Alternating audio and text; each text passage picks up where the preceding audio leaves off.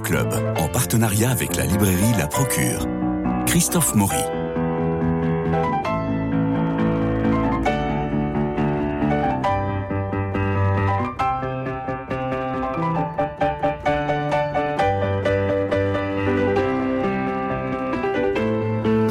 Comme il faut savoir baisser les armes, il faut parfois baisser les larmes.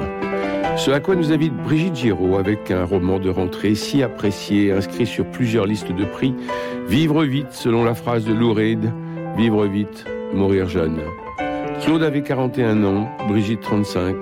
Ils s'aimaient avec leur petit garçon Théo. Ils vivaient paisiblement à Lyon. On a envie de dire tout roule pour ce couple un peu rock'n'roll. Claude ne quitte jamais son perfecto qui donne à son corps fluet une dégaine virile. Il travaille à la discothèque de Lyon, écrit des papiers pour Le Monde sur les différents groupes rock, car le rock tient une part très importante chez eux. Chez eux, il y a des instruments de musique, ils sont partout. Et puis là, il se déplace à moto, sur une Suzuki. Puis un jour, Claude emprunte une Honda. Et tout bascule. Un accident est si vite arrivé, dit-on. C'est soudain. C'est subi, c'est immédiat, c'est foudroyant, c'est brutal, c'est terrible, c'est violent. Qui l'aurait cru? Cécilia Luther. Eh oui, à moi j'ai lu ce, ce roman euh, magnifique. Euh, écrire, c'est être mené à ce lieu qu'on voudrait éviter. Brigitte Giraud a choisi cette citation de Patrick euh, Autréau en exergue de ce récit intime et magnifique qui figure, vous l'avez dit, dans plusieurs sélections. Alors, deuxième sélection euh, du prix Goncourt, deuxième même. sélection du prix Femina, Ouais. tout de même aussi, et deuxième euh, sélection du prix Décembre. Alors, ce lieu qu'on voudrait éviter, ben, ce lieu, c'est la nouvelle maison qu'elle, euh, l'auteur, et son mari viennent d'acquérir pour abriter leur famille naissante hein, qui vient d'accueillir un fils. On fait un petit flashback. euh, On est en 99. Le couple a respectivement 36 ans pour elle, 41 pour lui.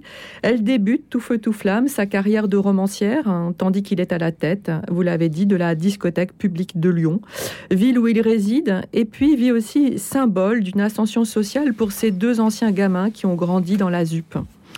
Après la première acquisition d'un petit appartement dans le quartier des Canuts, ils se sentent désormais à l'étroit et la narratrice rêve d'une maison avec un jardin où elle planterait des fleurs et pourrait inviter les amis pour des apéros gérants. Après avoir cherché en vain durant des mois, avoir pensé devoir se rabattre sur un appartement qui pourtant ne plaît qu'à moitié au couple, et bien finalement, in extremis, il tombe sur la maison tant fantasmée, tant espérée. Alors, vente de l'ancien appartement, crédit, banco, il l'achète. Nous sommes en juin, à la veille du déménagement. L'auteur a fait un déplacement éclair à Paris pour le service de presse de son prochain roman à paraître en septembre, De son premier livre. son premier livre. Mm. Et durant les 24 heures de son absence, eh bien surgit le drame qui va la dévaster. À peine descendue du train, elle apprend le tragique accident de moto dans lequel son mari a perdu la vie. Aujourd'hui, 20 ans plus tard, elle revient sur l'intrication des faits qui ont précédé la tragédie. Telle une enquêtrice, elle retisse l'histoire du couple, de leur rencontre jusqu'à l'achat de la fameuse maison où le mari n'emménagera jamais, pour tenter de répondre aux mille questions qu'elle continue de se poser. Faut-il voir dans l'enchaînement des circonstances dont toute existence est tributaire, dans les coïncidences qui ont marqué les jours d'avant le décès de son mari, le fruit du hasard ou le signe d'une prédestination? Dans ce récit tendu comme un arc, Brigitte Giraud nous relate le temps d'avant l'accident, qui, avec le deuil et le recul des années, revêt une saveur, toute particulière. Un bonheur euh, sans doute trop tranquille, que l'auteur se reproche d'être venu rompre par son insistance à acheter cette nouvelle maison qui symbolise, à ses yeux, le point de rupture d'un quotidien jusque-là sans anicroche. Avec Dessy, on referait le monde, hein, et Brigitte Giraud, chapitre après chapitre, compose le sien, celui que sa décision de changer de domicile est venue faire voler en éclats. Mais l'engrenage des causes et des effets ne répond que très partiellement à la question du pourquoi. Il ne dit pas si les événements ont un sens. Vivre vite est un récit poignant et très profond sur la fragilité de l'amour, de la beauté, de l'harmonie et le danger qui plane sur toute vie humaine. Merci pour cette belle lecture, Cécilia Duterre. Effectivement, 20 ans après, euh, Brigitte Giraud comprend cette phrase terrible que j'ai entendue moi-même euh, à l'hôpital et que je trouve terrible. Un accident n'arrive jamais par, hasard. Et si un accident n'arrivait jamais par hasard? Et alors, Brigitte Giraud, vous le, vous le dites, se pose la question et s'il n'avait pas plu Et si mon frère n'avait pas gardé, garé sa voiture, euh, sa moto dans notre garage Et si nous n'avions pas acheté la maison des Merciers Et si Madame Mercier n'avait pas téléphoné au dernier moment alors qu'elle avait déjà euh, fait une proposition pour un appartement Madame Mercier qui appelle en disant bah, finalement je vends ma maison. Et si, et si, et si, il y a 16 propositions et ces 16 propositions vont apparaissent tout de suite dans l'introduction parce qu'elle se dit mais et si mon frère et si ceci et si cela? Et chaque et si va devenir une tête de chapitre et va devenir un chapitre et va lui permettre de creuser chaque événement et peut-être d'essayer de, se réapproprier en fait une, forme de maîtrise sur quelque chose justement qui est lié au hasard. Sommes-nous maîtres de notre destin? En fait, c'est vraiment l'idée aussi du, roman et aussi peut-être ce que je trouve très beau dans la fin du roman, c'est que quelque part il y a un abandon. Après tous ces et si qui ne répondent pas à la question fondamentale du pourquoi, eh bien il y a une forme d'abandon, d'acceptation de ce qui est et peut-être même quelque chose de très spirituel. moi j'y ai vu quelque chose de très spirituel, même si elle n'en parle pas au sens propre. c'est pas son truc. non, c'est pas, c'est pas, le, c'est pas le sujet du livre, mais en même temps, il y a une forme de spiritualité dans cet abandon à à, cette, à ce drame qui a existé dans sa vie et, à la reconstruction que quand même elle a. Eh ben, il y a le côté, il y a le côté enquêteur et puis il y a des réponses. Il y a des questions sans réponse. Sans réponse. Il y a une histoire hallucinante de cette moto inventée par Tadao Baba qui s'exporte du Japon, mais qui n'a pas le droit de circuler là-bas. La Honda 900 CBR Fireblade, créée en 1991, huit ans avant l'accident, c'est une 120 chevaux pour 183 kilos. On l'appelle même cette moto l'éclair. Et euh, Brigitte Giraud lit que Honda autorise cette 900 CBR je cite, à vos risques et périls, et dans des conditions proprement abominables, un petit 260 compteur. Mais c'est épouvantable. Épouvantable. C'est-à-dire qu'il y a quand même une question industrielle. Son mari emprunte la moto de son frère, qui est une moto Honda, 900 CBR, 120 chevaux, 183 kilos. Pourquoi il l'emprunte? Parce que le frère a laissé la moto dans le garage. Pourquoi le garage? Parce qu'ils ont les clés de la maison de Madame Mercier qu'ils viennent d'acheter. Comme ils viennent de l'acheter, qu'il y a un garage, le frère dit est-ce que je peux pas garer non, la mère. La mère qui veut tout arranger entre la sœur et le frère. La mère dit, tu sais, ta sœur a acheté une maison avec un garage. Ah ben ça tombe bien, je vais pouvoir y ranger ma moto. Et il y range sa moto. Et pourquoi Claude, ce jour de pluie, a envie d'essayer le monstre. Au lieu de prendre sa Suzuki habituelle, essaye ce monstre de moto. Essaye ce monstre. Et pourquoi remonte-t-il la pente? Parce que la rue est pentue pour aller jusqu'à la maison des Merciers qui est maintenant la leur, pour aller récupérer la moto et partir avec cette moto. Et pourquoi cette moto est-elle interdite au Japon alors qu'elle est exportable sur tous les continents euh, du monde? C'est c'est c'est quand même mystérieux et c'est terrible cette histoire pour Brigitte Giraud qui se retrouve devant cette question sans réponse et dans une solitude terrible finalement.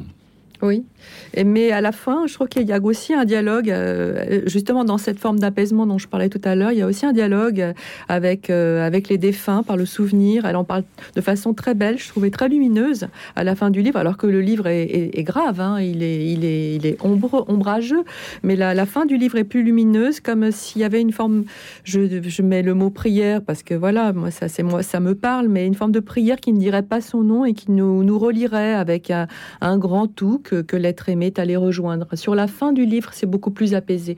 Mais, euh, mais, c'est vrai que, ça soit apaisé, elle, s'est réappropriée par, par cette enquête et par ces si interminables, mais, euh, mais qui sont. Euh, en plus, il y a une écriture. Hein. il y a vraiment une écriture très très incisive. vraiment, c'est un arc tendu du, début à la fin. J'ai beaucoup aimé ce livre. Ça m'étonne pas qu'il soit sur les listes de prix.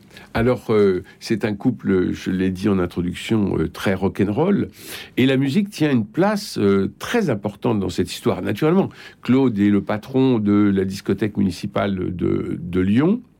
Mais là, dans ce texte, dans tout le texte, se distille une playlist euh, qui fait euh, Jean-Paul Lérine n'est pas derrière sa vitre.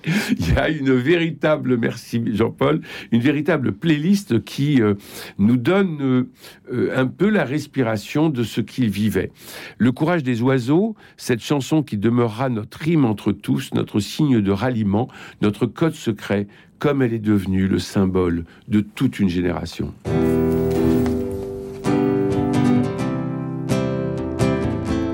Dieu que cette histoire finit mal.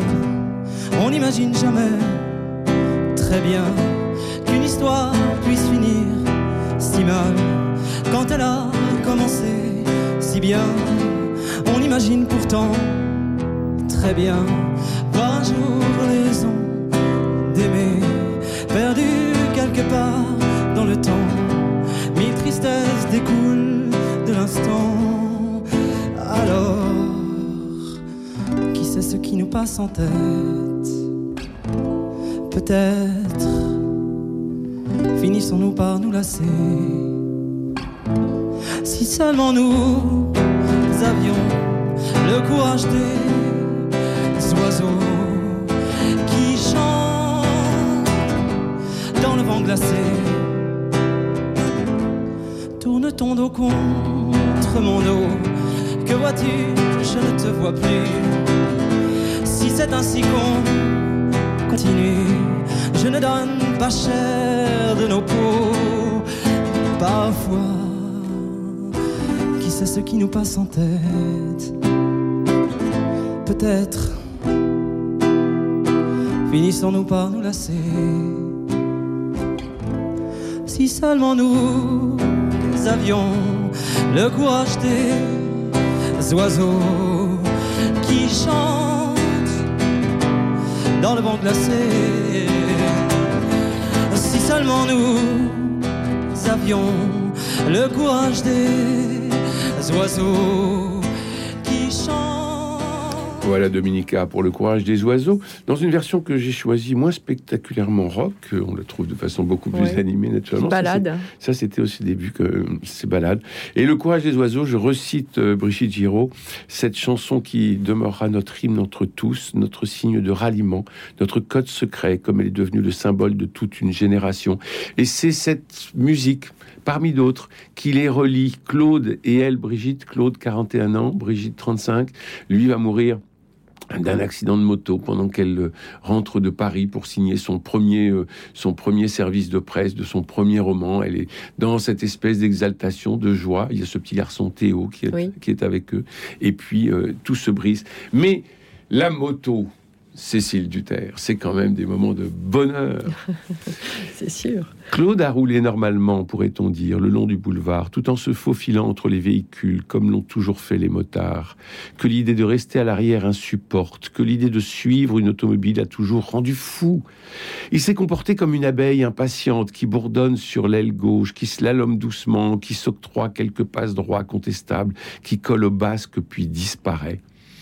C'est bien ça la conduite d'un motard. C'est bien ça, oui, oui. Il y a cet aspect de liberté aussi, euh, euh, quelque part. Euh, voilà. Mais quand on est deux mariés sur la même moto. Et, Vous avez peur bah, parfois? bah, Ça peut m'arriver parce qu'effectivement, on, pense que si on a un accident, on est quand même très très vulnérable hein, en Mais. Oui. Mais on s'en rend pas compte quand on est sur la moto qu'on est vulnérable. On est heureux, on est heureux, on, vit l'instant. C'est vraiment un moment où on vit l'instant. Et alors, il y a, y, a, y a, un passage que j'ai beaucoup aimé, ou un trait de caractère que j'ai beaucoup aimé euh, euh, dans, ce, dans ce livre, c'est le rapport du, du, motard, parce que ça, je l'ai vécu, euh, avec, le, avec les transports en commun. Oui. les horaires, les tickets, faire partie du flot sans pouvoir agir, c'est un peu sa terreur. Et cette position verticale, debout, à tenir une barre, avec ce grand corps dont je crois pouvoir dire qu'il l'encombrait. L'autobus, ce n'était pas pour lui. La moto était la ligne de fuite idéale, parfaitement adaptée à la vie urbaine qu'il chérissait, lui procurant ce sentiment d'indépendance qui le rassurait. Marcher n'était pas son fort, ni en ville ni en montagne. Avec le deux roues, il avait trouvé son centre de gravité, son point d'équilibre. Mmh. C'est très joliment dit de la part de, Brigitte Giraud dans Vivre vite chez Flammarion. C'est que lorsqu'on est motard, on ne supporte plus ni les transports en commun, ni la marche à pied. C'est quand même un truc. Oui, et d'ailleurs, elle ne dit pas qu'elle en fait avec lui. Hein. dans, euh, dans le, dans le roman. Elle, euh, elle comprend euh, quelque part une passion qui n'est pas visiblement pas la sienne. Non, mais en même temps, elle l'accompagne. Elle l'accompagne, mais on, sent tout l'amour, surtout qu'elle porte encore à cet homme 20 ans plus tard, et, et toute la tendresse et, et tout le dialogue, encore une fois, euh, qu'elle a avec lui tout au long du livre à travers ses si. Alors, il y a un petit clin d'œil euh, charmant à Jean-Marc Roberts, Oui, euh, parce que Jean-Marc Roberts, vous savez, c'était son éditeur. son premier éditeur, Ouais, et ça a été un éditeur mythique. immense, bien sûr. immense qui est mort malheureusement prématurément d'un cancer du poumon. Mm. Et euh, Jean-Marc Roberts euh, allait tous les soirs, quel que soit, et vous savez que le soir pour un éditeur, c'est sur le moment où on rencontre les journalistes, les, euh, les critiques et puis les auteurs. Euh, mais Jean-Marc Roberts voulait absolument aller chercher son petit garçon le soir euh, à, l'école. J'ai connu un éditeur, écrit-elle, mon éditeur d'alors, Jean-Marc Roberts, qui me plaît de citer, qui cherchait son qui quittait son bureau à 17 heures pour aller chercher ses fils à l'école. Alors qu'il aurait pu chaque soir avoir mieux à faire dans ce cœur parisien où palpitent des enjeux à chaque coin de table, il s'arrangeait je ne sais comment. Il était à l'école à l'heure des mamans, la mal nommée. Claude était de ceux qui organisaient leur vie ainsi. Il était là le mardi et le jeudi, quoi qu'il arrive. Il n'en perdait pas moins sa superbe, son élégance et j'ose le mot, sa virilité. Il vivait simplement le plaisir qu'a un père à retrouver son fils, et il n'en était que plus épanoui. Ça fait vieux jeu de le dire comme ça, mais avoir des enfants, c'est aussi un truc de vieux. Oui, et puis c'était pas l'époque. C'était pas l'époque où on le faisait. Ben non, a 20 c'était il y a ans. 20 ans. Voilà, donc ça paraît tout à fait banal maintenant, mais ça ne l'était pas, Ah, on ne voyait qu'un seul monsieur au milieu des mamans. c'est sûr. Eh bien, c'était Claude, Mm. le, le- le mari de Brigitte Giraud, Mm. qu'elle décrit merveilleusement dans Vivre vite, euh, publié chez Flammarion. Alors donc, comme je vous l'avais dit, on va avoir 16 propositions de « et si Euh, Et si euh, sa mère n'avait pas téléphoné? Et si je n'avais pas visité cette maison? Et si Je ne vais Euh, pas insister pour l'avoir, parce que en fait, nous n'avions pas demandé les clés à Oui, l'avance Parce ça. que c'était ça aussi. Et si euh, je n'avais pas téléphoné à ma mère Donc, dans le deuil, on se pose toujours ces questions et on revoit des moments comme ça. Et si, et si. Je vais vous en raconter une tout à fait personnelle. Euh, un jour, je me fais arrêter par un flic place euh, de la Concorde. Il me dit vos, vos gants ne sont pas homologués. Je prends 90 euros d'amende et je prends des points de permis pour des gants. L'après-midi, je vais chercher des gants. Le lendemain, je suis explosé sur la, comme vous le savez, porte-maillot. Et un, un flic me dira plus tard Heureusement, vous aviez ces gants, monsieur, sinon vous n'auriez plus de mains. Ah oui. Et si je n'avais pas, héré- je n'avais pas, pas été arrêté arrêté la- la veille. Et si, et, et si, et si, et j'ai relu, j'ai lu le livre Vivre vite de Brigitte Giraud, mais avec des et si positifs. Mhm. C'est-à-dire, et si j'avais pas eu ces gants, et si je n'avais pas eu ce casque, et si j'avais été à deux sur le scooter. Mhm. Et si, eh ben, en fait, je ne m'en serais peut-être pas sorti. Donc, euh, il y a aussi, on peut relire un accident. Il y a toujours cette question un accident n'arrive jamais par hasard. Eh bien, ici, le hasard Avait finalement pas si mal fait les choses. avait bien fait les choses Mm. et que l'accident ait été une sorte de chemin de Damas. C'est, euh, on peut, on peut tomber du cheval comme Saint Paul, mais on peut tomber du scooter Mm. comme d'autres. Euh, donc c'est, c'est assez intéressant de voir aussi ce livre avec le côté un peu positif parce qu'elle, elle cherche des raisons. Oui. Et d'une certaine façon aussi, et c'est là où elle est très élégante, c'est qu'on pourrait chercher un coupable. Effectivement, on a, enfin c'est quand, Oui, même quand énorme, parle, oui. quand même. Mais jamais elle n'accuse.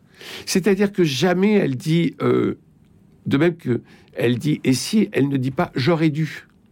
J'aurais dû acheter la maison plus tard. J'aurais dû prendre les clés le lundi au lieu du vendredi. J'aurais dû dire à mon frère ne laisse pas la moto.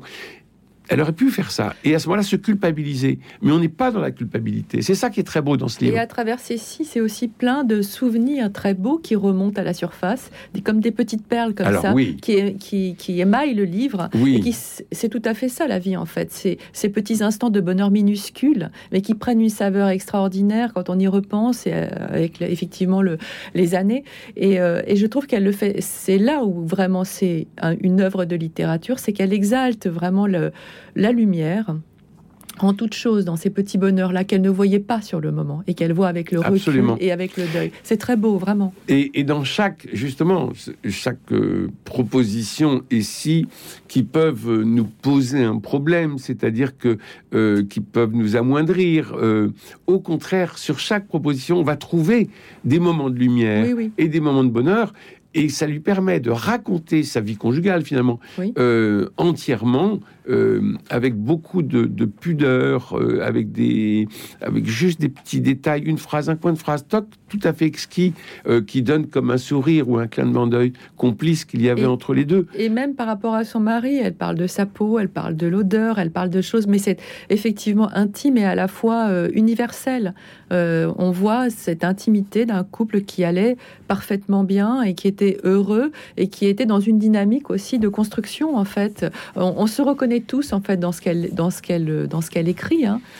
Voilà, Oui, oui, on, on- c'est, l'histoire d'un couple c'est l'histoire d'un parmi couple d'autres. et qui est Voilà. et, et qui est quasiment universel parce qu'on Oui, s'y retrouve tout à fait complètement. universel. Alors il y a cette espèce d'obsession. Elle, elle écrit, je résume, la maison, les clés, le garage, ma mère, mon frère, le Japon, Tadao Baba, la semaine de vacances, Hélène, mon service de presse. Ça commence à faire un sacré bordel. Et puis plus loin, Claude accompagnait son fils tous les matins, c'était pratique, l'école en face du garage. Je me répète, oui, je me répète, mais cela fait seulement 20 ans que je me repasse la scène.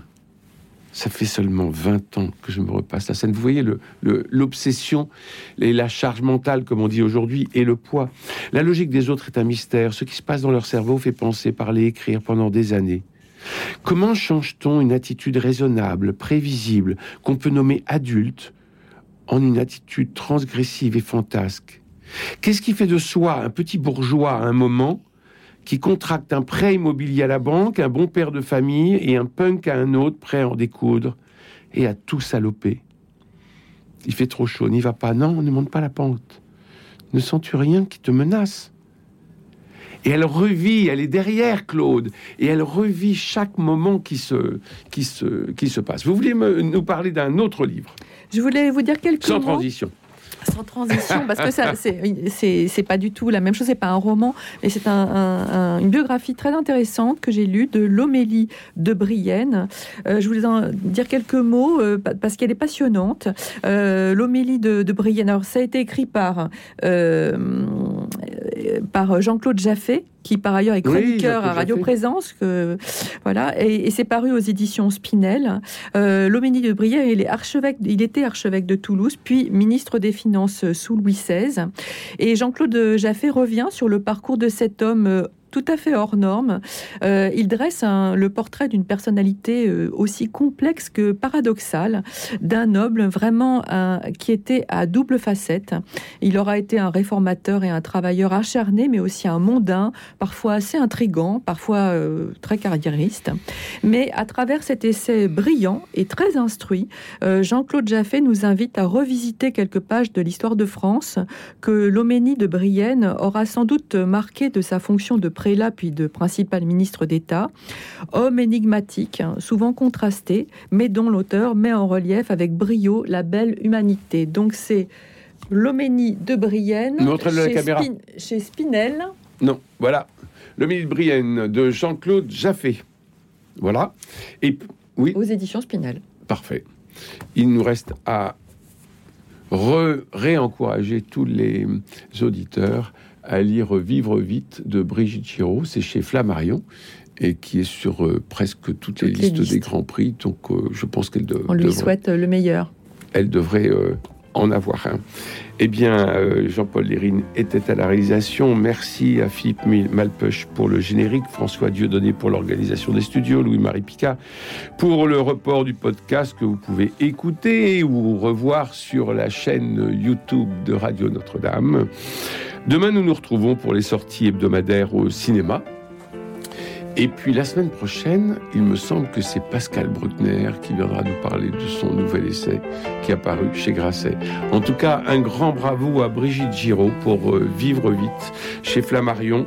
Un accident euh, n'arrive jamais seul, c'est ce qu'on dit. En tout cas, soyez prudents, prenez soin de vous et surtout, si vous êtes à deux roues, ne cherchez pas à dépasser la voiture, De toute façon, vous arriverez à l'heure et en tout cas en plein air. Bonne journée.